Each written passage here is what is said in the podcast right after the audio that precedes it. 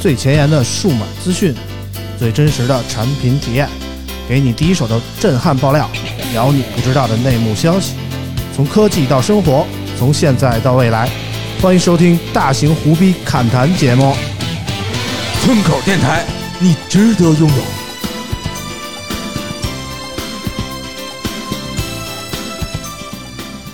穿过所有浪漫银河，所有城市烟火，只为在你心头降落。我该要如何如何如何，让过去再失而复得？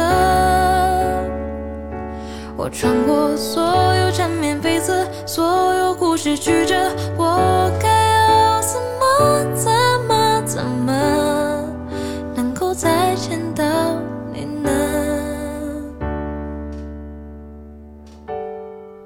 有多少爱流离失所？有多少人擦肩而过？忘记了你轮廓，曾亲吻在你前额，记忆让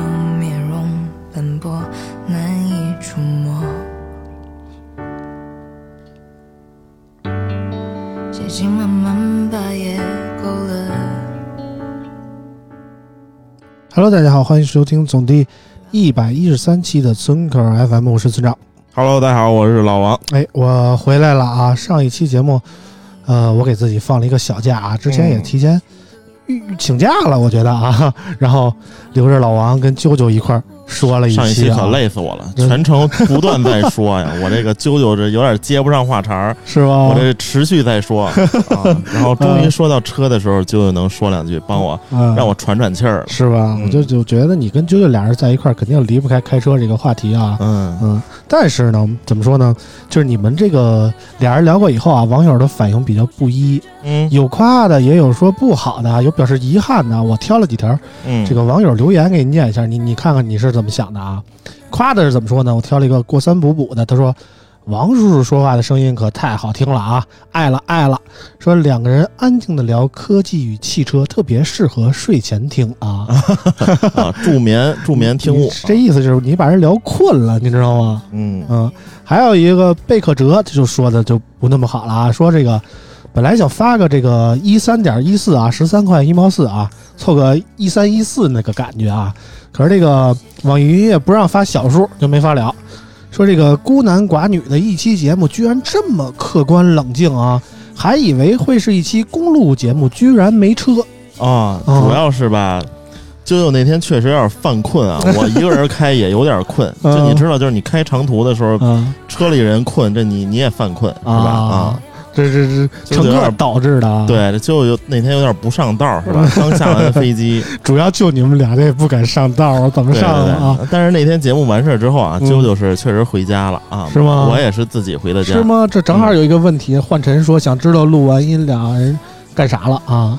这是真回家了吗？真回家，我啾啾我不知道回没回家，反正我回家了 啊。反正我觉得啾啾一人跟你录情况下啊，就肯定是不太敢那个太迎合你，怕你万一一出对血什么的啊。对对对对，主要是他一迎合我，我觉得这是不是暗示我呢？是吧？然后他说不要，嗯我是不是以为是要啊？是吧？对，当然说了这么多啊，今天舅舅没来啊，舅舅跟我是请了一个大长假啊。舅舅今天是去开会了，是今天确实有事儿来不了。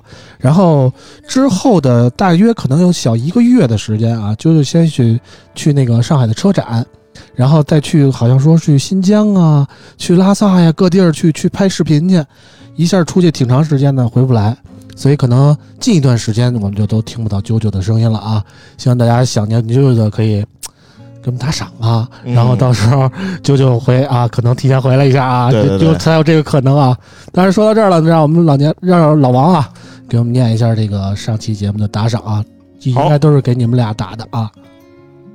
首先啊，感谢上期给我们打赏的这个听众。嗯，啊，啾啾么么哒。嗯。啊，这是一个熟人。然后木问月露也是一个熟人，嗯。孙小成。嗯，这是新人，这是新人，嗯还有一个什么毕可哲。嗯贝可哲。啊，，贝可哲。嗯。啊，然后过三补补、嗯。海富川、贝 UK，这个都是熟熟人啊。嗯。然后这个大名媛是个新人，嗯，还有一个什么 E U R O 糖 啊，啊，这个也是一个新朋友啊啊，感谢感谢大家打赏啊。嗯反正我觉得老王就是特别喜欢两个人录节目的这么一个人啊。我掐指算了一下，我们节目一百一十三期了，老王俩人录的节目好像最多。对啊，老王跟大潘一块儿俩人录过，跟我一块儿俩人录过，对跟啾啾啾一块儿俩人录对过。对对对对，我想了一下，剩下的唯一一期俩人录的节目，就是我跟啾啾还有一次是俩人录的，那是有一年的最后一期节目，啾啾要走的那一期啊啊，对想起来了吧？啊，我感觉呢，就是怎么说呢，就是感觉老王一是因为这个可能喜欢俩人录啊，嗯，这样能更多的表达自己的观点。另外一点，更重要的原因可能是老王没什么朋友啊，也是请不太来谁啊。嗯，当然，大家不用担心，这期节目我们不可能只是还是我们两个人录啊。为了让老王有更多的朋友，也为了让我们节目有更多的新鲜感啊，这次我们特意请来了两个新的嘉宾啊，其中一个呃上过我们一次节目啊，对，大概很久以前了，还是我们同一年的时候啊。那个时候忘了说的什么了。总之啊，我们欢迎这个科技犬健哥啊，Hello，大家好，我是科技犬王健。哎欢迎欢迎啊，说的是非常帅啊声，音就是这么好啊，这个不光声音好，人长得也帅啊。嗯，嗯，就就就是不一样啊！健哥还记得上回来录节目的事儿吗？呃，我记得有有啾啾，有这有他这这个是重点啊，对有嗯他还有还有开宇。开宇对，嗯。我们我们咱们四个嗯，对。对，上期节目也是录了挺长时间的了啊，但是感觉和建哥也是有日子没见了啊。有个一年，啊，有有有那么有一年了长吗？？绝对有了，这啊。节目一百多期了。还真是 还真是啊！啊，健哥想到我们能做到这么多期吗？我？想到，我觉得这个节目不可，能，不可能。我想到这个节目能做下来，首先我觉嗯。得大家是一个热情的人，对这个这哎呦份事业的热爱，我觉得啊，是一个很好的一个动机啊。和一个动力，我所以我觉得没没没什么问题。我我 听到的那个反馈是这样就是当当人知道我跟那个我哥嗯。孙凯，然后那个村长做这个节目的时候说啊，你们俩做呀，俩俩月是吧？有的 热热乎俩仨月就歇了啊。对，对然后有一搭没一搭的，这没想到每周几乎我们没有这，个没有断更过，没有断啊。过啊。反正我们也没想到自己能做这么长时间，说实在的啊。但是建哥还是说的特别正经啊，我就感觉建哥是个正经人啊。其实建哥除了上我们这节目以外啊，平时经常上那个广播电台做节目去，还啊，是的，啊，上那个正经的广播电台啊，不是我们这种啊。真是啊，给我们面子，这村长面子大，啊 不像我这谁都请不来。哎呦哥，嗯不至于，不至于啊，反正就是欢迎建哥吧。然后那个除了建哥以外，我们今天正经来了一个新朋友，这个新朋友也颇有颇有渊源啊。知道我们节目就特别喜欢请这个新浪的朋友来，嗯，算了一下，新浪的朋谁友谁来谁离，职。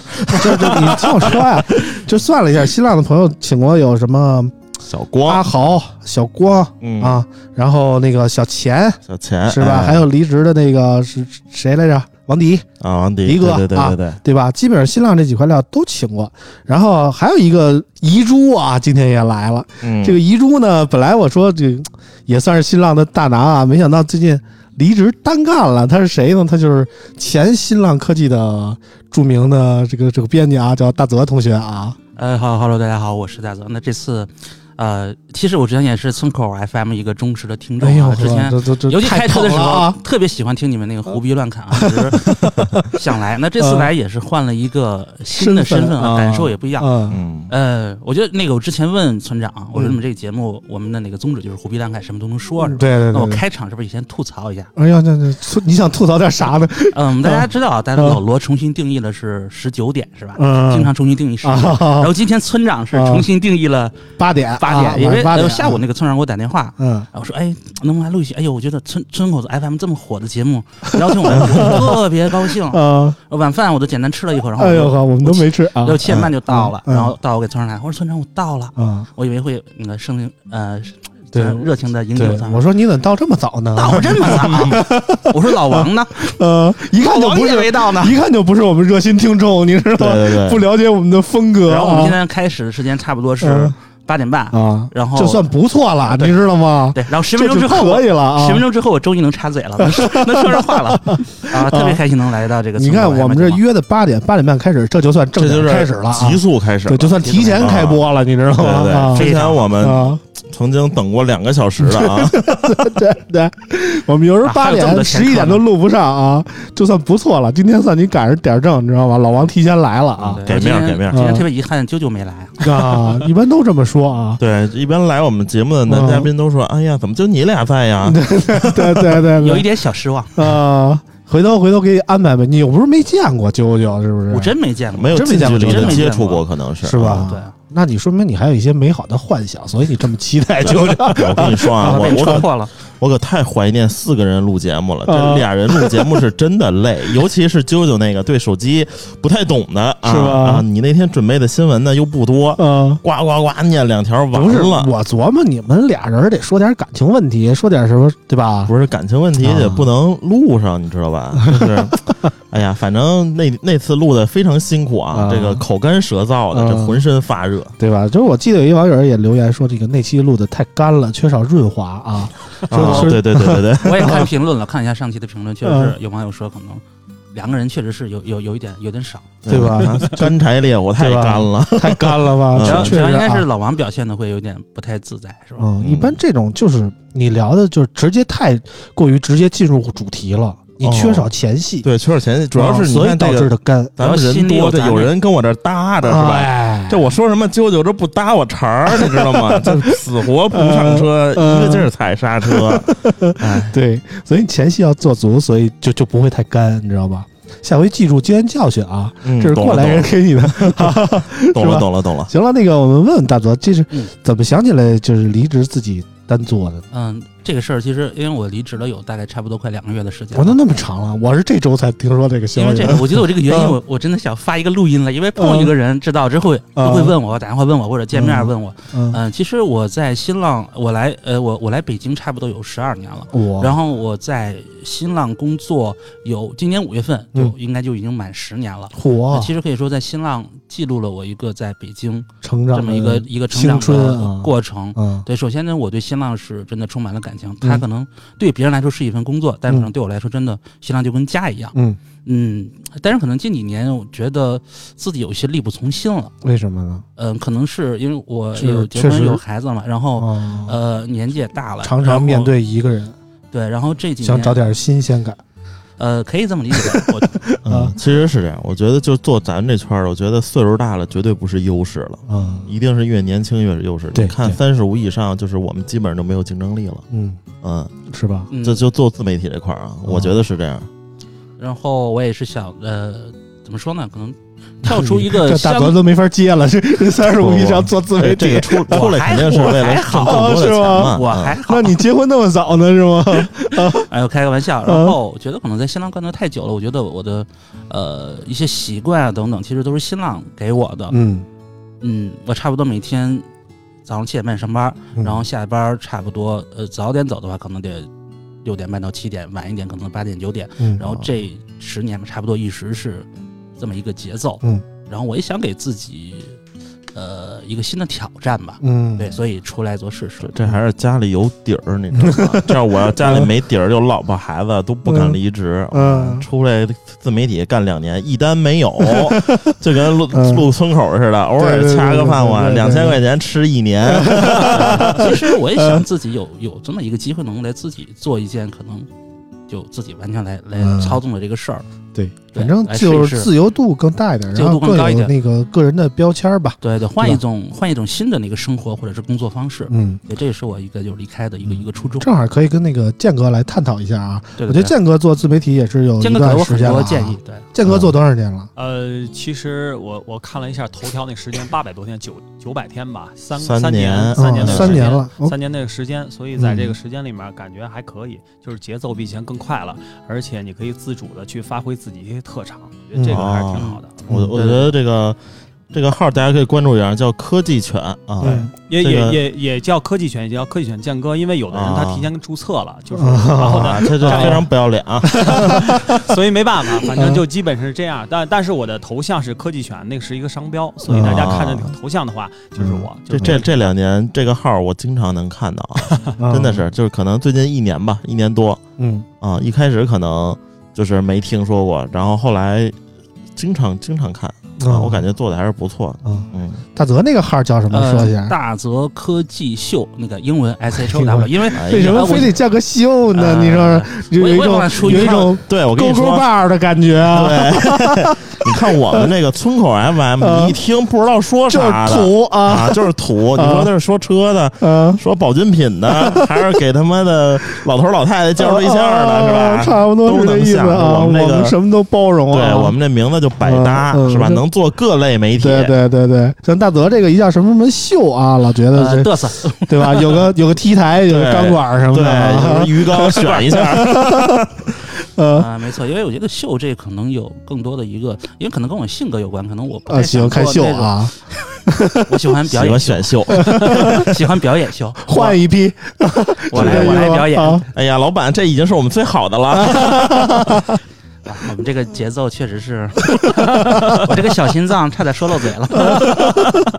嗯，不能，我我认识那个特特别好，你怎么没拿来呀？因为压箱底儿了。我这号也做了好久了，因为之前在在新浪网上，大家也经常会做一些视频，然后我自己的号可能也会转发，所以大家也是有了一定的辨识度嗯。有积累啊，对对对，所以我我的这个大泽科技秀也是就也是也是做了一个商标，然后其他大家看到这就是我。嗯，对，反正就是我们节目也不遗余力的向大家推荐一下我们科技圈的同行啊，也是一些嗯可能不是那么大的 V，、但是确实有一些自己的思想、有自己的努力在里边的小号们啊，也希望大家都能逐渐的壮大，成为那么大的 V 啊。对对对，嗯等这些 V 大了之后，嗯能带带我们啊。啊虽然我们做的早，但不大。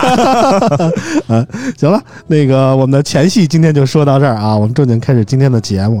这周呢，其实手机方面有一个新品发布啊，就是这个联想的拯救者电竞手机二 Pro 啊。这个手机是一个怎么说呢？之前我们也探讨过三月份的游戏手机到底哪家好。这个手机算姗姗来迟啊，并没有参与那个三月份的竞争。我给大家念一下新闻啊。联想在四月八号正式发布这个拯救者电竞手机二 Pro 啊，这个手机配备的是三星六点九二英寸的 AMOLED 电竞无孔屏，刷新率最高可达一百四十四赫兹，搭载高通骁龙八八八处理器，并内置主被动一体的双涡扇增压液冷散热系统。好家伙，这名起的！拯救者电竞手机二 Pro 配备五千五百毫安时容量的电池，并支持九十瓦的快充。六千四百万的主摄加一千六百万的超广角镜头啊，前置摄像头采用的是四千四百万像素的弹出式摄像头，机身配色上则包括玄清宝器和破晓之刃在内的两种。该机售价三千六百九十九元起，顶配版售价五千九百九十九元啊。老王，这个手机看了吗？看了，啊，感觉怎么样？感觉还行。感觉还行哦，啊，哪儿好呢？就是它那个造型，我觉得比上一代好看点儿了 啊。啊，然后其他的配置堆的是挺顶的，嗯，挺顶的啊，啊。这手机我没测，但是我拿了，嗯感觉还行，就嗯各方面都给的比较足了。嗯但是我还是喜欢红魔那物物什么呀，黑鲨那物理键键 啊就这个超声波或者压感这玩意儿，嗯。嗯、使得终究没有那个物理的那个段落感那么痛快。嗯嗯这个我们其实说过很多遍了啊。我原来以为这个手机方面我只能跟老王聊啊，后来发现这个建哥和这个大泽啊，俩人都摸过这个手机啊。哎发现这屋里就我没摸过这手机啊，我很尴尬啊。我们听听建哥说，建哥今天下午拿了这手机，我看啊，对，这个手机我已经测完了，主要测了它一个性能表现，还有嗯它一个游戏的表现。因为主打电竞嘛，这是一个重度的一个使用场景。嗯那在这个使用中，从它的硬件配置跟跑分来看，它的性能表现是非常强悍的。嗯但是我发现了一个小细节啊，嗯它的性能是有一个触发，就是嗯当你进入安兔兔这样跑分成绩的时候，它那个风扇就会转动，然后它整个触发它的一个性能释放。嗯你可以看到它的跑分成绩非常高，嗯但实际上在游戏中的表现并与跟你这个跑分的并不成正比。嗯因为我做了几个游戏的测试，包括王者荣耀的九十帧，啊、HDR 的极限模式的网呃和平精英，还有原神的测试。那么在原神的测试里面，它的一个能耗表现相当高。呃，三十分钟，我有一个测试模型，这个测试模型基本就是四个日常任务加一个跑图扫怪。嗯那么在这个过程中，它的能耗达到了八千多，所以它在这个骁龙八八八里面，我测的所有手机里面，它的能耗值是最高的。嗯所以这意味着什么？意味着我的测试的呃这个三十分钟从百分之九十的电量到到掉到了百分之七十，就是它下了百分之二十的电量，嗯那转换过来只能两个半小时到三个小时，它的能耗的比非常高。嗯这样说明它的软件的调度方面有问题。所以这是我对这款手机的第一个印象。第二个印象，其实它没有加腾讯，也就是说它的软件生态上有一些短板，就是很多的游戏的高帧它并没有适配，比如说《和平精英》没有适配九十帧，虽然你有幺四四赫兹，但是你没有九十帧的这个屏幕的支持，其实你那种痛痛快的那种打击感倒是没有。你包括在《王者荣耀》里面，虽然它的平均帧率达到九十一帧，但是在这个团战和势能。呃，技能释放的时候有小的这个掉帧现象，我十二分钟的测试环境里面有四五四到五次，所以我觉得它在软件方面有很多的问题。再一方面，它的硬件，呃，它的外形上，刚才王老师说这个外形，我觉得我有点儿自己的看法啊，因为它嗯采用了一个三段式设计。对这个三段式设计呢，虽然它不是一体成型，但是也也外媒呢有一些视频看到它一掰就掰弯了。哦它它不是一体化的机身，而且它的中框那个部分虽然是摸着是金属啊，但是实际上我看掰弯了那个那个横切面里面是那种多孔的一些金属。所以它为了还是为了散热，嗯但是也就是说，它的所有的目标是为了散热，但是实际上它的散热并不好。那我用那个成热成像测测试仪来看，在原神里面的中框的温度达到五十一度、五十二度，甚至五十三，所以这个在长时间你重重度玩游戏的时候，还是对你手的影响比较大。这是我对它一个性能的一个感知啊。嗯。啊听建哥说一遍，就感觉嗯看了一遍皇家评测那感觉，就 特别像那种视频评测那个主讲人的感觉啊。其实其实也也也可，我不知道是不是机器不一样啊。我感觉咱俩就是我听完之后，我觉得咱俩拿了一个不一样的手机。不是我，啊我现在带着那个手机呢，十六加五百一十二的，所以，啊。所以我为了为了那什么对，而且我出来之前还呃一刀未剪的剪了一个三十六分钟的视频，嗯这个视频里面就是把我刚才所说的这个场景进行了一个回放，可以大家我我上传可以大家看它它是中框那个部分，就是手机中间那部分那个框是不是特别热？对它非常热，对，非常热这个就是就要中间热。它整个其实整个的部分都一溜是吧对对，我有那个热呃热成像图，到时候可以发你。它它不是那个。热成像仪不是只记录最高点吗？那最高点应该就在它中间的部分。呃，对，但是你可以看它那热力图的平均分配，啊你可以它有颜色的界界那个递进嘛。其，其实我们测的时候感觉还凑合啊，我感觉还行，其实还应该说挺好的。啊，因为 因为它它它不是中置布局嘛，说白了就是把那个主板放在中间了，对，是的。它就，凸起来那块儿。对，然后因为我们平常玩游戏呢，就是横着拿嘛，横着拿我们手碰不着中间，是，它就让中间烫，两边稍微这个这个低一点儿。啊，对啊，他是这么考虑的。对，但是其实手也分大小，可能会手也分大大小，大对对对一点儿吧。一般我们就是可能 拿不到太中间儿。对，然后刚才说那腾讯那个，除了今年红魔啊，嗯，就是谁都没跟那个腾讯合作。对嗯这个跟腾讯合不合作，好像跟这个帧数还没太大关系。嗯好像是四月二十六号，他们那九十帧就都上了啊，啊。然后因为就是无论是 LG 还是红黑鲨呀、还是谁跟我说了一下，说这个腾讯啊，着实是比较黑的是的，啊。然后呢，就是啊如果加了腾讯这个呢，它其实对游戏优化的没之前发布会上说的那么牛逼，就是有点他们自己打自己脸。之前冠腾讯名的时候就说：“我操，我们跟腾讯合作，这游戏贼牛逼，这是腾讯给我们加 buff 了。”嗯，其实并不是，就是他会在那个一些腾讯的平台上去挂一些这个露出什么曝光位，就看似流量曝光特别大，比如说像和王者荣耀，嗯，那就王者荣耀开屏的时候那些那破逼广告是吧？大家基本连看都不看就摁叉子了。是他可能在那上面就会有一个什么这个 ROG 啊、红魔呀、什么这个拯救者的广告，但是点击率极低。所以说这帮手机厂商也看出来，对我的游戏其实没什么太大优化的话，那我们就直接优化手机是吧？嗯然后无论是你你是为了什么散热也好啊，还是什么性能也好，他们对自己手机入手就别不让腾讯这个掺和了。嗯然后刚才他说那个建哥说的那个什么，就是耗电，就是是不是费电是吧？就玩同样的游戏，它更费费电一些。是的，就是其他手机它应该是会那个在过热的时候，手机会那个降一个一个是降频。嗯其实所有手机啊，无论是游戏手机还是正常手机，它那个在高温的时候，嗯最好用的方法就是屏幕亮度降低。嗯啊，然后这拯救者呢就不降，嗯是吧？它就是说白了就是，它不是有俩口吗？嗯充电是吧？嗯它它给你想到了，就是我是费电，嗯但我让你玩的比较痛快一点，嗯，是吧？你就他妈插着电就玩就完了、嗯啊！我觉得他是他是这么考虑的。嗯然后跑那原神之前，我们跑是九八啊五十八啊，然后我我跑五十七点多，对，然后有一个人可以，跑了一个五十九点多，几乎是满帧跑下来的。嗯我我对这个成绩倒不怀疑啊，嗯，可能它这个这个这这这个测机器试测试模型，我觉得有一点问题。对对，测试的可能大家测试环境不太一样。对对对，就是可能王健那个是比较烧极限一些嗯对。啊，我给大家去举一个例子啊，如果三十分钟，比如说你去拿香菱这个人物，你在香菱那个副本里去打，它的帧率会非常好。为什么？因为它的场景的切换它没有那么大，不像跑图，在你跑图的过程中，它强场景的加载是对，是很大的是这样。对，嗯，嗯，反正我好久没有听到我们的嘉宾这么耿直了啊！我觉得我们节目找来的嘉宾一般都是，我们有很多的顾虑啊，就是之前某某个上过奇葩说的大 V 啊，也是来过我们节目以后说帮我们转发一下，说不行，的就是我们客户这看见了不好啊，这那的。但是建哥建哥特别耿直，建哥问我今天聊什么呀？聊聊这个拯救者，还有这个华为的电视啊。建哥说怎么聊啊？是那个客观的聊，还是吹牛逼的聊啊？我说那我们节目肯定客观的聊啊。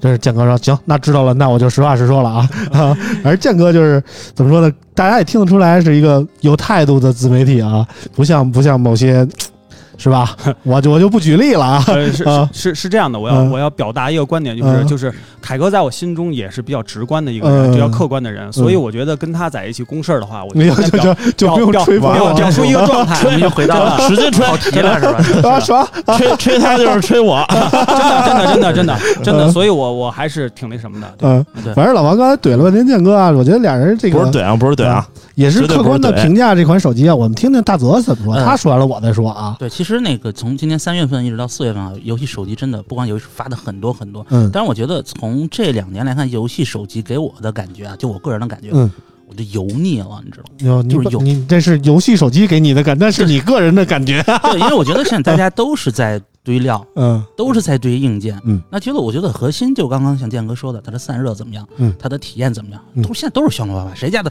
谁的配置都不差。嗯，然后拯救者这个手机，呃，我刚拿到没有太一个深度的体验。嗯，那我从直观从外观上看，我觉得还是挺清新的。嗯这种三段式设计，嗯起码可能是有拯救者的这个信仰在里边。嗯我觉得外观我是觉得觉得 OK 的。嗯，啊、那至于建哥刚刚都说说的散热，嗯那我觉得可能建哥这个测试，就是我们测试可能是比较偏极限。对我那级数可能也高一点，深入一些。对当然，呃，我刚刚不知道有没有做过这个调研，我们在就你能连续玩拿拿手机玩游戏，大概能玩多久？我玩四个小时我觉得也就极限，也不是。你的眼睛差不多也就受不了了。电量不允许了。四个小时，腾讯就防沉迷了。我简单上手了一下，包括原神，啊啊啊嗯，整体的散热感觉还好，比不是你号比我之前，号太低了，比我之前，比我之前，反正。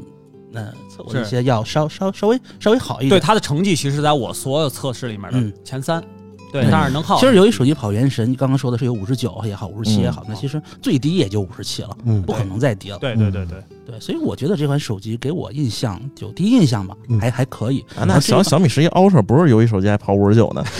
刚刚老王说跟腾讯这个，呃，就是反正我们就直直言直言不会说，因为我腾讯也有不错的一些朋友什么的，嗯呃，有意思。腾讯是腾讯，腾讯游戏。如果腾讯游戏跟那个嗯跟腾讯合作的话，可能他们确实内部不是太就会啊会有一点点的一点点的敌意在里面。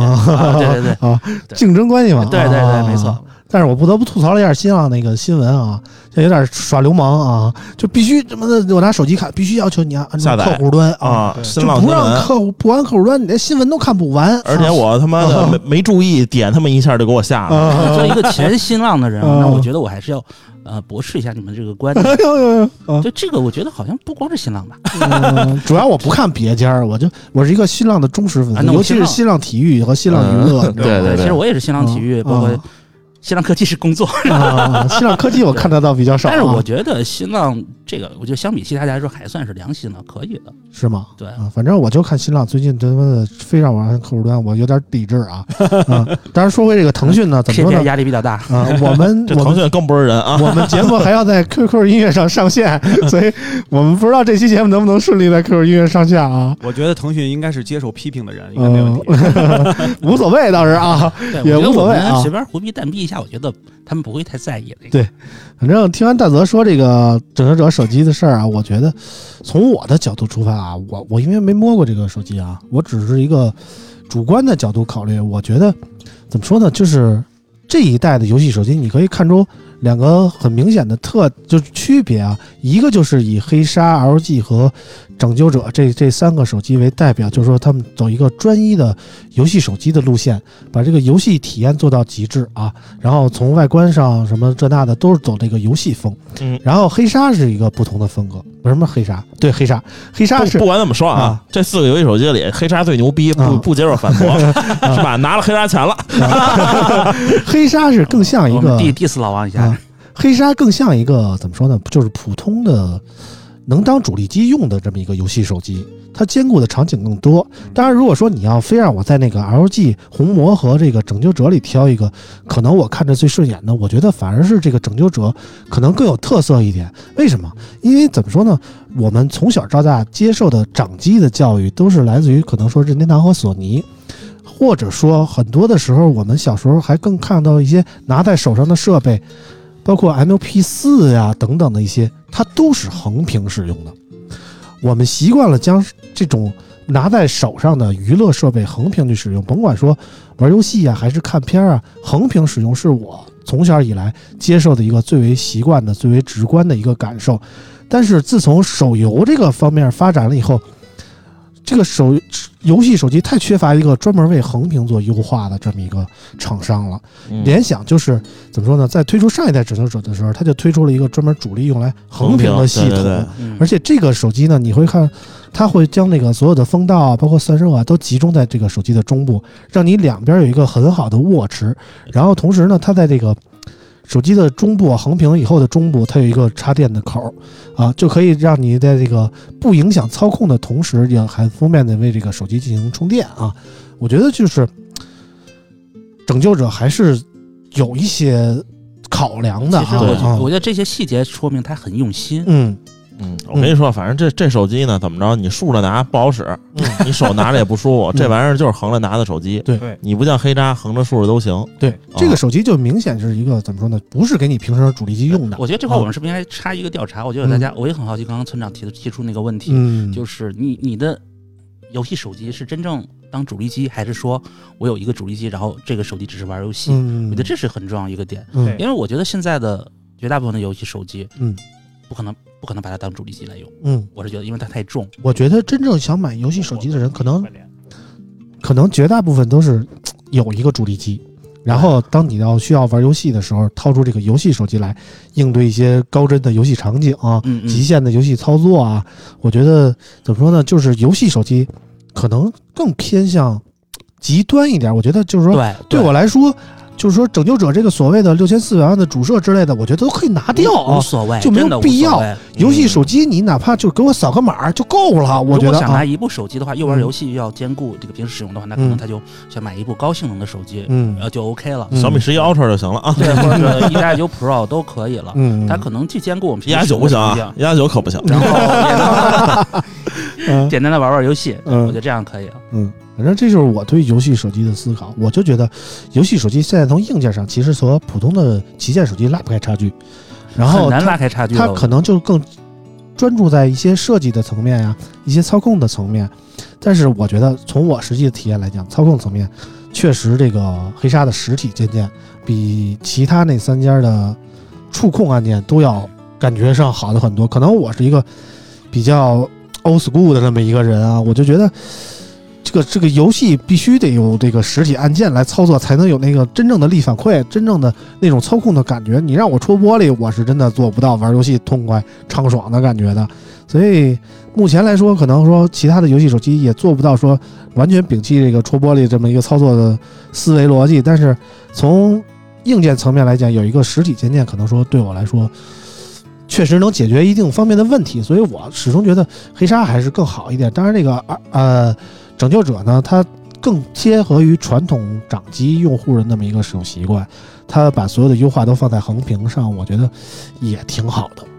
嗯，这是这是我对拯救者的想法啊。老王，我说完以后有什么思想上的改变吗嗯？是不是黑鲨充值了？我 说你们两个都对黑鲨印象这么深刻。黑鲨真真挺不错的啊！我我给大家重新说一下这黑鲨有有什么特点啊？嗯首先，这你平时也能用是吧？拿着不怪异是吧？嗯玩游戏也牛逼，还有这个物理按键啊，这嗯挺不错的。主要是还是便宜哈，两千五是吧？嗯能买什么呀性？价比高，嗯啊，年轻太人第一台游戏手机。对对对，太不错了。首先，另外一个就是对我们这粗口 FM 特别支持。嗯哦，这每期不落的充值我们，嗯呃，我觉得黑鲨，我想发表一下对黑鲨的感觉。我觉得黑鲨在最新一代的产品上做了一些呃变化，这个变化就是游戏与日常使日常使用这个之间的这种，割裂感模。糊了它对它。把这个边界打破了，嗯就是我又是日常的呃手机，又是游戏机，这样的话，我可能不是一个呃不是一个重度的游戏用户，但是我需要性能，然后嗯我需要个性化标签儿，我觉得黑鲨是一个很好的选择。甚至对对对可能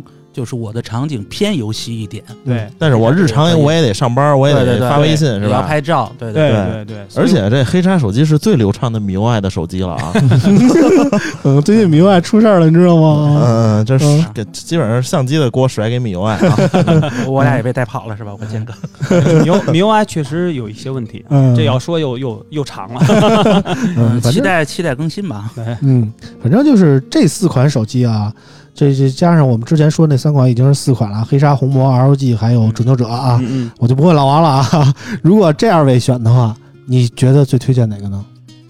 我我我先说吧，嗯。我觉得我如果选的话，黑鲨是排第一的。嗯，这个跟老王没有关系，嗯。这是我的，嗯我我大家可以翻我的视频评测，我在嗯。视频评测里表达的观点是很明确的，就是黑鲨是目前游戏手机里面最具代表性的，而且嗯。呃可选择余地是最大的。嗯，你可以接受自己的观点，但是这是我的观点。对对对对，嗯，大泽呢？那我是比较推荐 ROG 五，嗯因为我这个做了一个深 深深度的评测，嗯懂大家可以看看视频，对对。然后我觉得 冲上了，冲上了！信信仰加持，我觉得这个咱们就论游戏来说，嗯我觉得综合体验是 ROG 的会更好一点。嗯，我还是那个观点，我觉得两个方向嘛。但是我觉得在现阶段，我觉得游戏手机不足以支撑一个单独的品类。我觉得不妨就是选择黑鲨这样的，在游戏方面有一些独到的操控方面的的体验，同时能兼具日常的使用。为什么？因为现在，甭管你游戏手机做的再极致，再偏于游戏方面的精专，但是软件生态不支持，对你玩的什么都是那几个游戏。对说实话，你玩不出花来。对就好像早年间我们玩那个游戏主机，可能说小霸王、红极一时，或者说我们国产当时也跟风出了一些类似的游戏主机，比如说我记得。印象里有一叫 A 坎的主机啊，我不知道大家有没有知道的啊。当年早些年那个电子软件上还有的一个大幅的广告啊，那是我们国产自主的一台主机，大概就是你想把硬件做成功，嗯。其实不难，对，但是问题是你不能推出支持这个硬件所针对性的软件的话，你这个就空有一个硬件，其实没有什么太大的意义。对，其其实其实就是爆款游戏和爆款软件，它能带动这个硬件来。对就比如说啊，那他妈 GTA 一出来了，大家是不是都得换电脑啊？对对吧？这就是爆款游戏出来了，他妈的这硬件厂商必须得跟着来。对，嗯就是现在出了什么顶配的游戏，大家都想买，都想玩，都想玩一个最高的效果，然后发现那个显卡买不了啊。现在原神成了大家这个测试游戏手机嗯一个必修的功课。嗯说说白了，原神我是真不爱玩啊，玩不明白。嗯还还还挺有，还可以。其实我也是为了测试来来，我觉得来玩还挺，还挺啊，世界观还挺好的嗯，我尝试了一下原神，就是感觉就是仿塞尔达嘛啊，对，对可以这么对吧理解啊，嗯就是玩了一下就觉得这个山寨货呀，什么的 嗯反正就是没什么意思啊。嗯，反正说完了这个，今天就把这个拯救者说到这儿吧。然后今天我们的第二条新闻是关于这个华为的啊，华为最近开了一个叫全屋智能及智慧屏旗舰的新品发布会啊，然后发布了一个全屋智能的解决方案，还有一个 V 系列的智慧屏啊，说白了就是电视啊，啊，华为管电视视叫智慧屏啊。嗯、怎么说呢？我们先说这个全屋智能解决方案，因为我我其实没有看这个发布会啊，华为叫我看了，我我我也没看啊。然后我就之后给人发了一个稿，其实我想的挺明白的，人家让不让你看，就目的其实就是要你一个链接啊。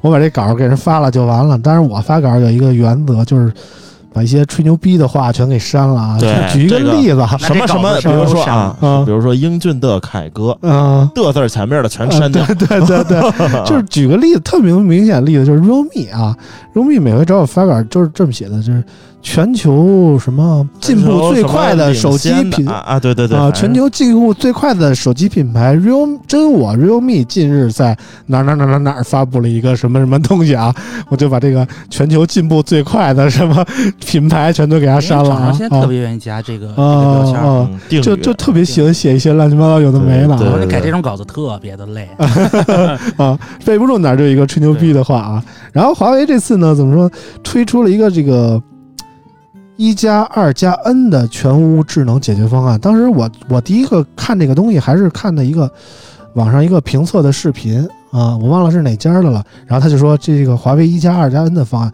我当时就心说，华为不是一加八加 N 吗？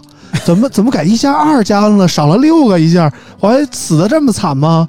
后来我研究了一下，不是啊，说这个华为一加八加 N 啊，是这个华为全场景智慧化战略啊。嗯然后华为一加二加 N 呢，就是全屋智能解决方案，两码事儿，你知道吗？两码事我操，我都听懵逼了。我说这华为就喜欢这么这这这，有点我那个上学时候做政治题的感觉啊，给给你一个什么什么什么名儿，说给我解释一下这是什么意思啊？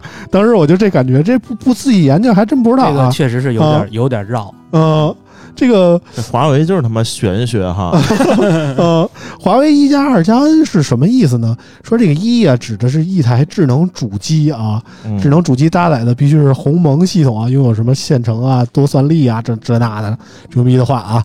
二是指的是全屋 PLC 控制总线和全屋 WiFi 六加两张网啊，我看着有点迷瞪啊。是不是就已经 懵逼了？有点懵逼了啊！嗯我不知道这 P L N 控制总线是什么啊，WiFi 六加还两张网，嗯 两张网啥意思呀？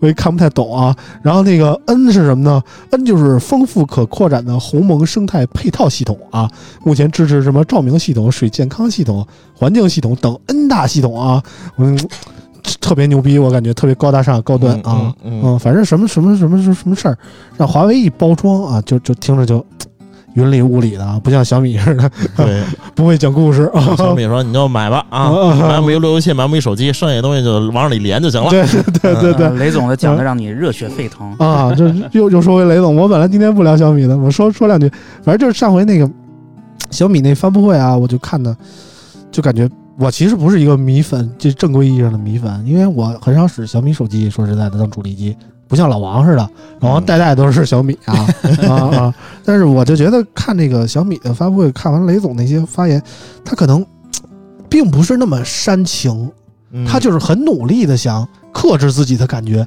但是他说出来的话，你就感觉对不容易，就感觉这人特别不容易。个村长嗯这个说，我特别有感触啊，嗯因为那个小米十一 Ultra 其实，呃，这几年吧，其实说实话，我对于 iPhone 的依赖还是挺高的。嗯，其实我一直希望有一款安卓手机，嗯，因为 i iPhone 一些痛点我们也就是一些不好的地方我们也知道，那么它那个那个双卡那通话那逻辑，我靠，真的是这么脑残到家，真是。嗯，对吧？？然后我一直希望有一台安卓机能够让我真正放心把它当主力机。嗯呃，当我拿到小米十一 Ultra 的时候，嗯我对它还抱有很高的期待。嗯呃，但不是说它不好。嗯那评测完之后，我觉得反正就就暂时先先等等嗯等 等等嗯等，完了有保密期，然后我就参加那个小米那发布会嘛，嗯，然后被雷总就像刚刚那个凯哥说那种感觉，嗯就是他不是说特忽悠那种。嗯，然后也不是说特别煽情，就是让你感觉这个东西我真的用心在用了，嗯给你的感觉在用心在向你推荐。而且嗯他讲完之后，嗯我当天就把它换成当主力机来用了，哎呀小米没别的毛病，就是鸡巴抠。真的特别这特别有感话怎么说的呢？嗯，这雷军也很抠，是吧？这么有钱了还这么抠。嗯，这次连那个 Mix Fold 的评测机都不给啊。嗯嗯嗯，MIUI 系统出的问题，其实嗯原根本原因抠也是在一个主要原因之一的。是这样的，嗯它 MIUI 系统就是除了就是就主版本，就是嗯比如说大版本做出来了，然后后续机型的更新都是外包，应该是。嗯反正我是觉得，呃，十一 Ultra 这个拍照的，呃，目前的水准来看，我觉得还能提升很高，还有很大的提升空间，对因为它就是软软件还没有跟白上。白平衡不太稳。对，嗯然后它这么强的一个硬件，Gen Two 的这个大底儿，我觉得软件优化之后拍照的效果远远是要比现在要好，因为我之前即便没优化完啊，评测完了以后也比一加九 Pro 强。我觉得它需要需要需要，如果这个这个硬件要给华为做，我觉得拍照应该会更好一些。哎，嗯嗯我特别期待它软件之后的这一个升级。这没有吹捧华为的意思，真的，嗯真是这这种感受。换一个，给给现在的荣耀做也一样啊。啊我觉得我们这期植入是不是太多了？就是我我们明明说的是华为，这怎么就聊上小米了啊？卡了这也符合我们这个节目的风格。嗯，然后我们这回拉回来，接着聊这个华为这华为什么产品来着？全屋智能解决方案啊。啊，这什么 啊，叫鸿鸿蒙家庭智能超级终端嗯，是吧？反正就是之前我不是那个清明节的时候回了一趟那个北戴河嘛，嗯然后我就给家里弄各种那个布置。其实我最早打造我那个房子的想法是，我做一套这个小米的米家的样板间啊，嗯，让郭老板给我们那个赞助一些东西，然后让那个村口的粉丝去住的时候啊，可以体验一下小米的整套生态。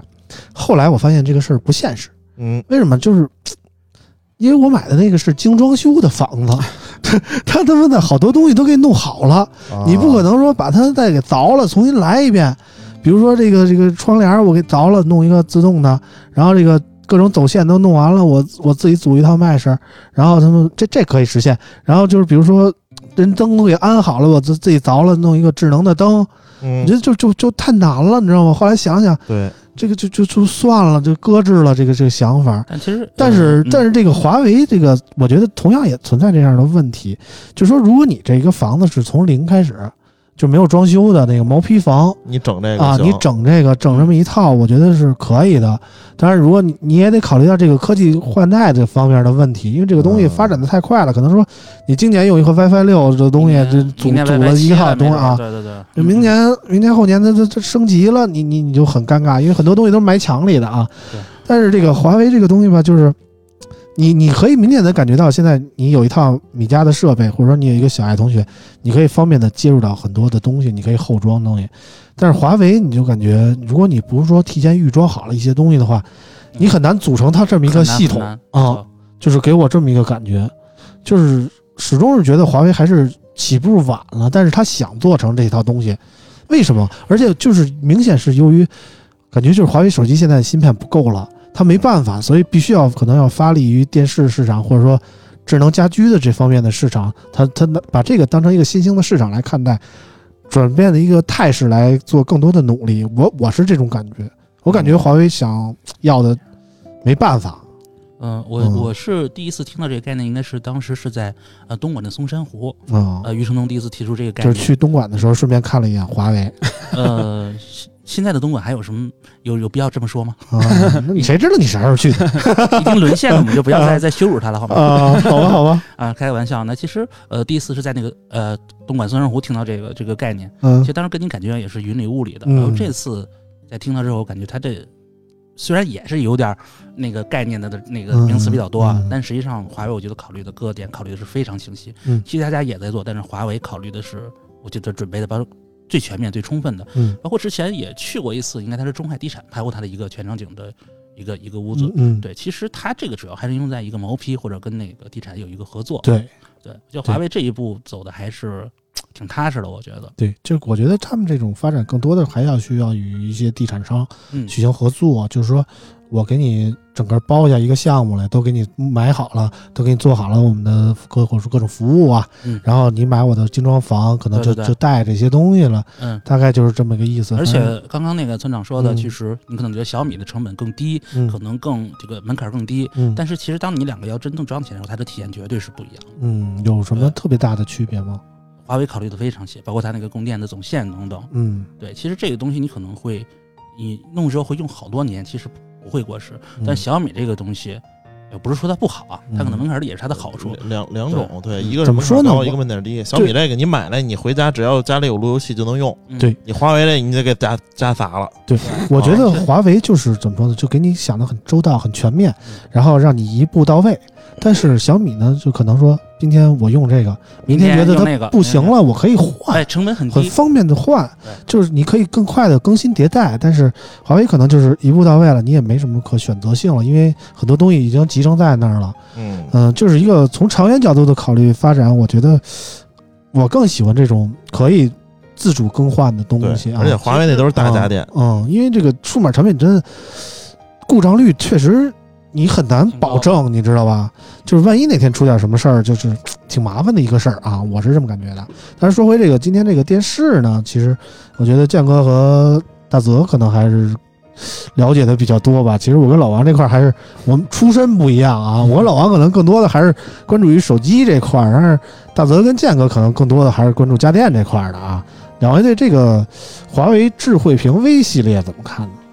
呃，那我先，那你来我先，我先，我先你来说。其实，呃，每一代的智慧屏，从第一代荣耀那个，其实我都有体验过。那嗯其实在，呃，荣耀和华为出智慧屏之前，其实电视这个产业、这个嗯。行业，其实吃老本儿，嗯，吃老本儿，更新很慢很慢，嗯，因为没有什么竞争对手，嗯。但是荣耀跟华为进来之后，那首先在一个新的玩法，嗯，电视上还可以有摄像头，嗯。我还可以对着电视来跳舞，嗯，我甚至可以跟电视来通话，电视可以成为一个中枢。可是这不都是乐视当年对我觉得玩过的吗？这个这个是一个就是过的了。很难的东西，但华为它有它的生态，嗯，我觉得这是一个比较新鲜的东西。嗯，然后说到这次的智慧屏这个 V 系列啊，因为现在华为是有那个 V 系列、S 系列还有 X 系列，嗯。那 S 系列呢相对是低端一点，然后 X 系列可能相对高端一点。嗯。其实 V 系列更适合这个呃普通家庭。对，然后嗯。这次有五十五、六十五、七十五、八十五，那其实我觉得覆盖 V 系列是贵的 V 系里是中间那中端、中端高端一点。啊啊，中高端。然后这次有四个系列，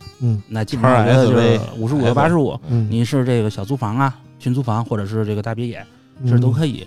然后呢，嗯这次它的这个大别野一定推荐啊，小米八十六寸啊，那是红米啊，红米八十红米六寸啊，八十六，这人又恰饭了，七九九九没恰饭，真没恰饭啊，啊。真没恰饭啊。小米的饭你恰得着吗？嗯啊，我真恰不着我我说一下，我我说了半天感动雷军的话，其实我们从来没有恰过小米的饭啊。嗯，能恰着小米的饭，真他妈有能力。嗯，真是恰不到小米的饭啊！我们其实哪家的饭都没恰过嗯啊啊，我可以说了吧？啊！继续继续继续，开玩笑，我觉得呃，智慧屏每一代的感觉都是给你有个新的玩法，嗯那你有个特别新鲜的点。嗯那之前 S 系列呢有个概念就是常用常新，嗯你，呃，十年不换，嗯你甭管怎么样吧，你提这概念还挺新的。嗯然后这次 V 系列我感觉我特这这个我觉得啊，大泽这个可以说的再这个客观公正一点啊。我可以说我十年后很牛逼，这十十年后谁还记得我说的这句话呢？主要是嗯是吧？嗯，反正就是怎么说呢，给我的感觉啊，就是这次 V 系列更多的体验的是一个音箱的感觉。对对、啊这你知道吧次天空之音，呃，就是这次和那个，因为之前嗯华为出那个音箱嘛，出的蒂瓦雷的音箱，呃，然后这次直接集成在电视里了。对啊，让你在看电视的时候有一个更好的音频的享受。其实我对这块儿其实感受挺深的。早年间我玩乐视的时候，我就出我就给我爸买过一个乐视的五十五寸的电视，嗯当时就感觉很有性价比啊。对对，就是买会员送电视啊，啊 买了他妈也不是多少年的会员，这电视白送给你啊！但是，那个会员后来就跟废纸一样啊，就就不提了啊。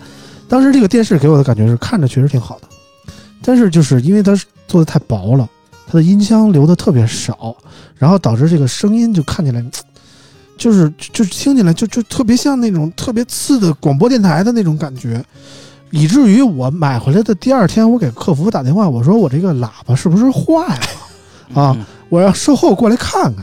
然后那个售后上我们家试听了一下，说没问题，就我们这就这声儿啊。就是其实很多的时候，电视厂家，尤其一些追求性价比过分了以后啊，就是它在那个显示效果上尽可能给你提升四 K 啊、HDR 啊、一百二十帧呀，给你拉满。但是在音频方面，可能就会做出一些明显的取舍，这是我的感觉。然后这次好像把帝瓦雷加进去，我觉得是一个挺挺挺正确的举动，因为大家看电视都是音画同频嘛，就是一定要说，我不光要看的好看，那听起来也得过得去，对吧？对，你不能说我看一个大音乐会，然后看人美的特别棒，然后看那一群小姑娘跟那儿跳舞，然后听起来就就一广播电台，而且这次你啊。跟那个 Sound X 连上之后，嗯。整体就感觉真的是跟一个小家庭影院似的，嗯，对对对。而且这个成本很低，一个 Sound X 音箱也就六九九对九百多块钱吧，啊，九百多，九百多块钱吧，啊差不多。闲鱼收啊，六百块钱一个，对对对，你配上两个之后，再加上那天空之音，而且嗯这个效果真的是特别特别棒。嗯对，包括这次那个 AI 的摄像头，嗯可以三个人一起嘛，嗯它识别的更精准的那骨骼，其实在家健个身什么的，嗯还是挺不错的。包括你要呃骑一台华为生态那个单车，嗯还可以通过华为 Watch 直接头上面直接显示你的这个心率等等。嗯对，我觉得现在它的每一代这个玩法更多了。嗯，呃，包括其实这次像那一些性能，我觉得像四 K 啊、一百二十赫兹，呃，这些都是配配齐了。嗯，但是我还是始终觉得电视这个东西啊，在音质有一定保障的情况下，肯定是越大越好，嗯而且越大越好的前提下，肯定是越便宜越好，对吧？我觉得就是怎么说呢，华为的确是在显示效果上或者说音频效果上都不错，但是它为什么在大屏，就是说你说的那几个档次里，最贵的那个可能要小两万了，嗯，七十五的吧，还是八十五的？85八十五的嗯，为什么能比小米贵那么多呢？它贵在哪儿啊？两位这个呃玩这个家电的，给我，们我先普及一下啊。给大家来来科普一下啊，嗯这个四个系列的电视，它们的音箱的组合方式不一样，它们嗯腔体也不一样，嗯所以它们的呃音画的结构是不一样的。八十五那是最贵的，对剩下仨是一样的。啊、对对，所以这是第一个。第二个是华为现在其实是想做什么？它想做让它的整个的产品的序列在各价位段进行一个全覆盖，嗯所以这是华为要做的。而它的主力的机型那个八十五的是做了一个锚定营销，就是给大家一个感觉，就是我的华为的电视是一个高端电视，那我怎么能让用户觉得我产品是高端呢？我卖的贵就是高端，所以他一定要做锚定营销，所以他一定要把它的最贵的那个东西八十五的放在那儿，但实际走量的还是五十五、六十五、六十五这种。对对，这是华为的一个策略，嗯就跟大泽说的，说为什么乐视玩完了，华为玩一不同的呃方法呢？就是他以前从电视这个一个高频低频的词换成一个智慧屏。重新来进行包装，变成一个高频词，这就是华为厉害之处。同时，他用了很多的营销的方式来重新包装自己，而且华为说这不是电视，对这叫智慧屏。它叫智慧屏。大家怎么认可是大家的事儿，但是他提嗯出不是一个电视，这是一个智慧屏，它是一个家庭的一个中枢。对，嗯而且它其实放家里就挺他妈奇怪，你们家是什么电视啊？哎，我们家这不是电视，那没智慧屏，对，他在其实他在做一个我打开一下电视呗，助手，呃智慧屏。对，对而且在电视上其实有很多的问题可以看到啊。我说点客观的，第一个，比如说 HDR 的、杜比 Vision 的、DTS 这些认证它用不了，为什么？对还是芯片的问题。所以他自己做的 HDR VV 的，用自自己的这些动态的范围的技术，那为什么它只能？那我看不见的东西，我只能用音质、画质或者是音效来让你感知它。这样的话，你才能对我的技术有一个印象。哦这是华为来做的，包括我们去做评测、产品评测的时候，它在围绕着这些来输出一样内容，来培养用户，来告诉他，我可能这个产品并不能卖了多少台，但是我首先让你知道，嗯这是华为的厉害之处。所以它的产品为什么我标榜的就是你买我的产品是跟别人不一样的，你买我的产品是有个性化的，你是有标签的，这是华为的厉害。对嗯，这这次也手用了一个那个 HDR VV 的认证啊，对国国内自主的标准。对，是的，但其实像像咱们我觉得不用通用标准就是耍流氓，你知道吗？没有通用标准，像嗯 HDR 那些标准是三星定的对，，HDR 十什么都是三星的标准是的，然后这个 VV 的是一个自主的。国国家的一个什么什么什么，他有自己的他他在说他自己更好动态范围消，费者可能不太明白的话，觉得但实际上，实际上，你看我们去体验的时候，它的一些样片儿也是也是还得用别人的，他自己也也没对有，他也没有，所以他在这个生态体系上，他还是不健全的。对这个这个认证今年刚用，对，刚用，今年它是首批，对，嗯嗯，反正我看海信又又用了一个这个，反正大家也不会把这个特别牛逼的产品用成这技术，因为毕竟吹牛逼的时候还得吹人三星的屏是吧？嗯，这是嗯这是一个核心嘛。就刚才凯哥说那个，为什么说小米可能同样价格小米卖这个价格，然后华为的会嗯卖这么高？嗯呃，其实其实这这个问题，我雷军给了答案了，我们所有的硬件产品就是净利润不能超过百分之五。其实这是一个官方的说法，对嗯对吧？因为呃，要不然小米怎么有那么多现金流呢？不是啊，你可以看它是财报，嗯确实是，真的是百分之五。是按照那什么，嗯呃因为那个之前，呃，在 OPPO 出电视的时候，我跟小米的一个技术那个总负责人也吃过饭，都嗯就是就是闲聊天儿，嗯然，后我就说，哎，我也就是恰过凯饭啊，对，开个吃饭撸串儿好吗？我啊一块问题差不多，我说这个我也很好奇，为什么大法卖的那么贵？然后你们这个，嗯，它的还有一个，还有一个很重要一点，小米走的是轻资产路线，它产品不是自己，全都是 ODM 的东西，直接贴它的。对对对，所以你就对于轻资产用户，我在干嘛？我就不去泡渠道就可以了，我不不用考虑别的，我就嗯认似，我就放肆的来呗。嗯先把有量才有质，我先把量出去，再能跟质量，然后我再开启广告啊、push 啊等等一系列的手段嘛。所以你看小米电视的销量就能说明一切了。对，因为互联网品牌留下来，现在这么看只有小米，嗯，没有别人。反正怎么说呢，就是因为我最近还得需要买一个电视，啊我，国产电视，我推荐你海信啊。不是不是不是，海信的技术真的就是怎么说呢？我我其实对于一个家电圈不太了解的一个人啊，我认可你的观点，对技术是呃，然后我在我在那个国内首款量子点技术啊，来了我我都被抢到哎没话了我再啊。插一下那，其实嗯不是吹捧华为啊，嗯这个其实呃到一六年吧，应该是第一代那个 Max MateBook S Pro 嗯全面框地笔记本出来的时候，嗯其实那个时候电脑厂商跟现在跟之前的电视厂商一样，嗯，没有什么对传统没有没有没有竞争，就是苹果一个模具用十年你也可啊能，说它来挤牙膏，对对，但是它那个华为的 MateBook S Pro 出来之后那全面屏，嗯。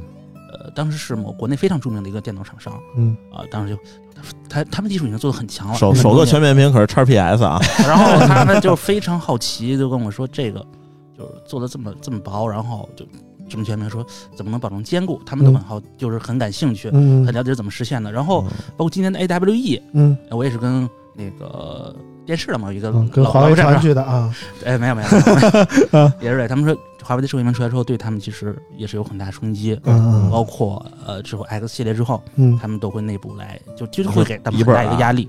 华为笔记本现在只是卖的好而已，那叉 Pro 也用了六年了吧？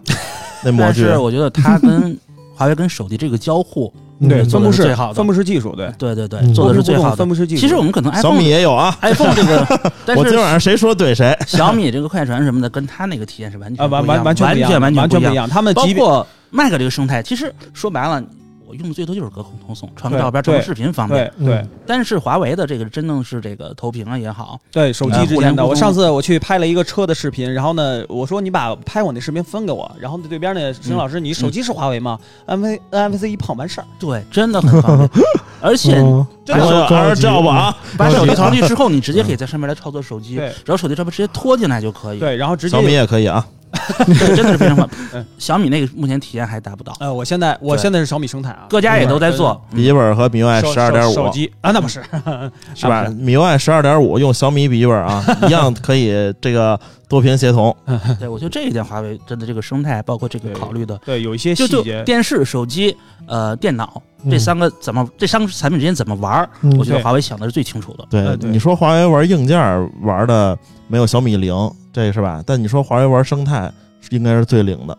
对，这个做的真的是，嗯这这个确实是。对它我也这战略战术上我也做了很多年的电脑，然后真的觉得当那个产品，是哇，手机因为因为对，因为我平时工作量比较大，我的好几个生态都穿插着用，所以肯定会有一个体验的总结。所以你这个这个体验出来以后，其实你很难去别的去抹掉它。对，对，其实现在 Windows 电脑发展的也很好，比如说那个 Think 的那个 China Nano，嗯很轻很薄，就我很动心。嗯买 但是我想它没有生态。嗯。是。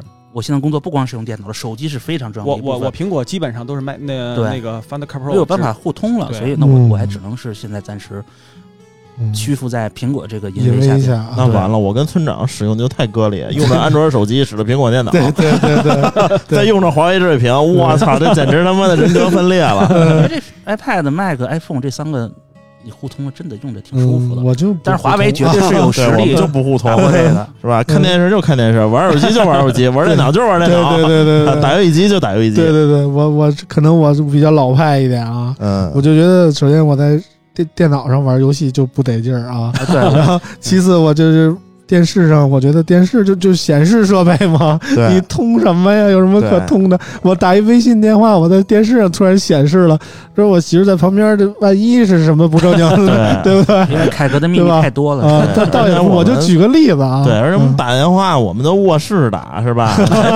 谁打一客厅？等会儿啊，我我去客厅拿电视给你接一下我我在家怎么不能在这儿接？我在这都拿着耳机你。有什么秘密啊？对，其实是智慧屏有有有一些他妈的出了一些功能啊，挺是脑残的，其实。是。嗯。但是大部分的都还挺好使。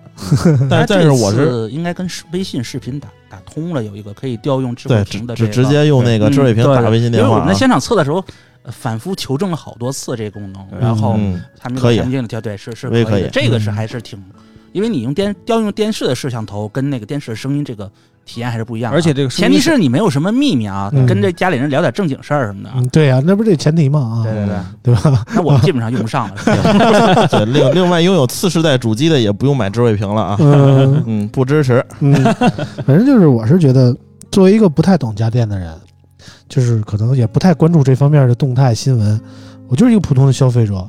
然后最近我要想买一个电视，我我真的就是直接打开小米官网，是。我看我一个合适的尺寸对。多少钱，差不多就它了。对，价格尺寸就是优先级。对。小米最神奇的地方就是我媳妇儿看小米商城，看什么都想买，嗯。就很真的很吸引你。是的即使你用不到，你也感觉哎呦这个东西呃又不贵，是的哎呀哇这还能这样，这嗯。还有这个垃圾桶，还有我就每个都哎，很喜欢。对对对对，嗯，而且就是尤其是我在考虑买电视的时候，我我看一眼华为，然后发现华为比小米至少贵两千块钱，然后然后发现有有什么区别？呀？我我仔细研究一下，也感觉普通消费者也没有太多区别，你知道吗？啊，他说什么芯片快一点啊，什么音质好一点，我感觉普通作为我来说，我我我看不太出来，我也听不太出来，然后我也感觉不出来它速度快一点。呃，尤其是电视这个东西，嗯。画质画质这个嗯还有音质，画质、音质是一玄学。我给你买一个三千块钱的电视，嗯。你在这儿看，嗯嗯，看几天，然后给你再换一个三万的，嗯。你可能就是如果你不是特别敏感的话，其实你不会有太直观的、太明显那种感觉。嗯，但是我给你摆在这儿一对比，对，你就就就别放一块儿，就。就没感觉。哎呀，你放一块儿啊真是没法看啊，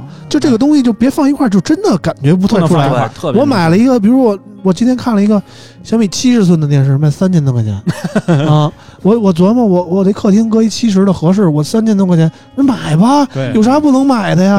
对吧？我我再看华为的七十多寸，他妈快五倍于小米，你知道吗？你要再啊，大法的更夸张，对吧？是的。我我那我干嘛不买小米呢但是这？个一对比真的特别伤害你，嗯，太明显了。我其实现在买电视要求的就是能不能带起我的 PS 五来，嗯支不支持那个四 K HDR 那其实啊，HDMI 二点一小米大师啊，其实其实就小米大师够了。小米大师大师师完我完全没问题。我们觉得嗯就就我我跟建哥，我觉得我们应该观点差不多。我觉得万元级的小米大师非常好，真的是不错，嗯非非常好。对嗯，其实就够而且现。在涨价了啊，嗯。已经涨价了，涨，对对对，小米电视是吧？涨价了，对这个村长真的真挺贵。真心给你推没荐买着啊。当然，如果大家以后，我说一下我那个海边那房子啊，大概大概可能六 六七月份就可以开始这现在这个种炫富营业了。啊。对，到时候如果有网友想去我们那儿朝圣的话啊，因为我们里边会有很多村口相关的东西在里边，大家可以看到一个八十六的红米电视啊，可以感受一下八十六 Max 这个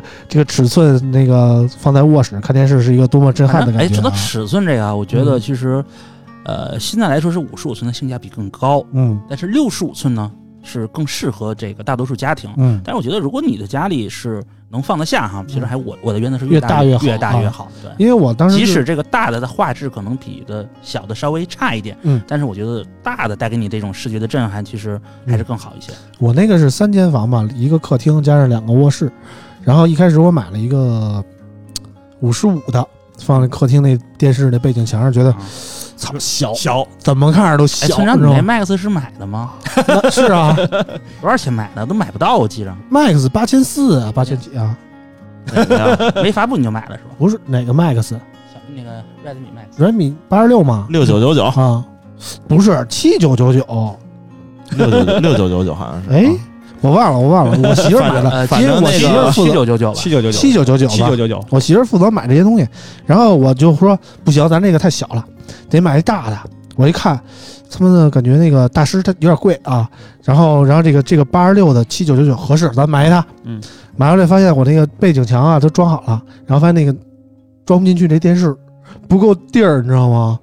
就就就我说这完了，瞎背景米了。墙是不是比电视小啊？是对，背景墙的长度是一米一的，高、哦高度一米一，一一米一不到，差一点儿。啊然后那个电视高度是一米一、哦哦哦，正好这卡这缝儿进不去，你知道吗？明白了明白啊了，明白了这买大了，我说这买大了怎么办？咱咱也留着，就搁卧室了。然后我我再买一七十的，我今儿又看一个那你小米的那个三千多嘛，七十寸，我觉得这个放合适啊。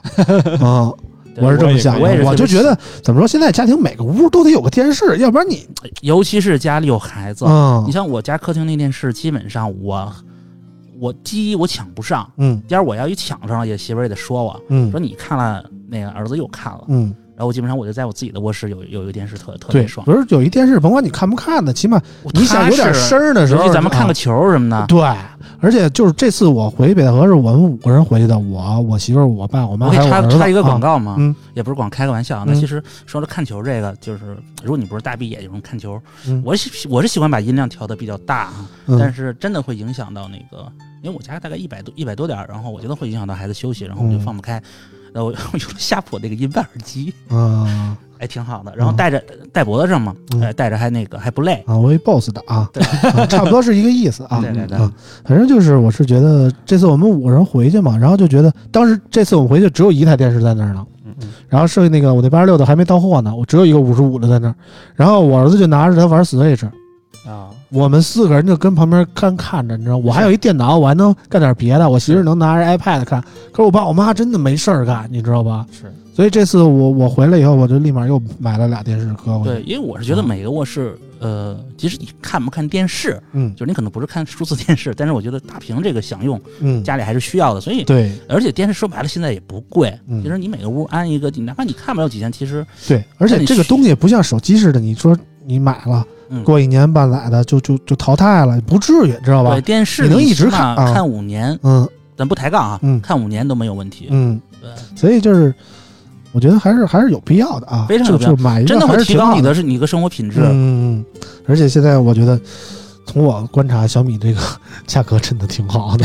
我但现在买电视都不不对比大法了，不对比三星了。你不要对比大法了，啊大法这个价格，嗯呃，我们不是说它不好，它确实那个嗯叉 R 芯片确实挺牛逼的。是的，但这个价格，我觉得对于普通家庭来说，你买一个电视三万、四万、五万，嗯，反正我觉得普通家庭来说，这是有这个开销我觉。得电视还并没有是需要认可功能跟内容，对，啊大就可以了。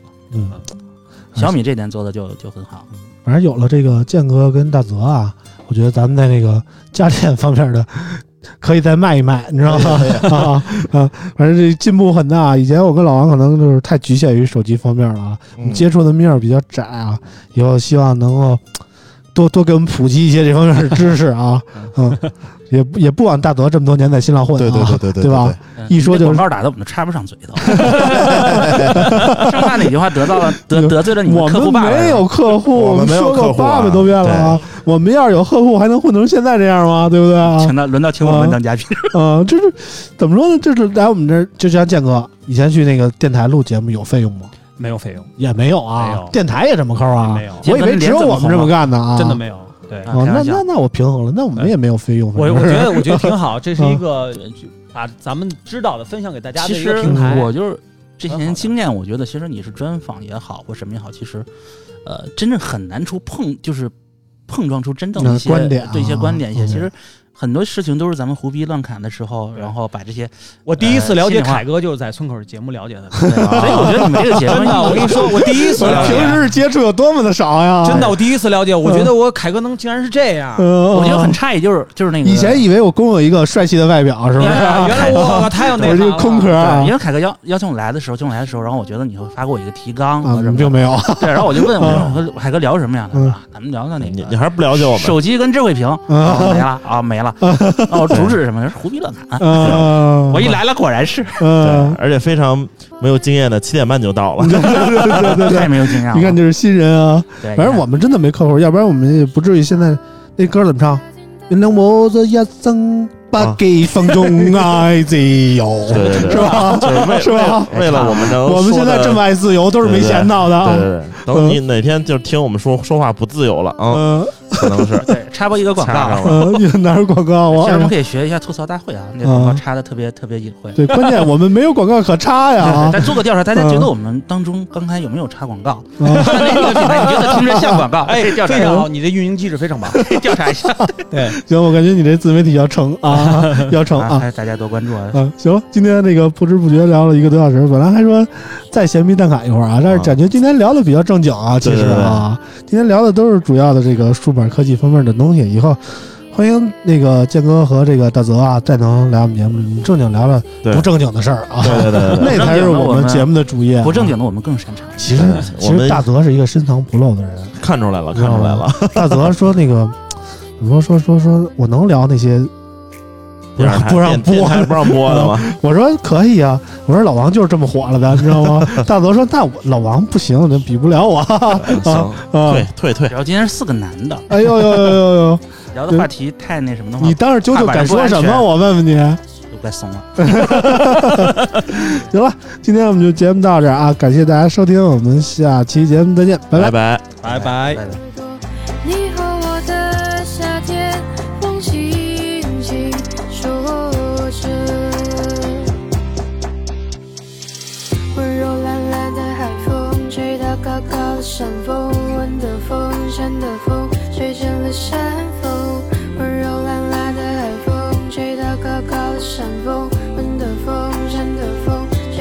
山风。温柔懒懒的海风，吹到高高的山峰，冷的风，山的风，吹成了山风。为什么你不在？问山风，你会回来？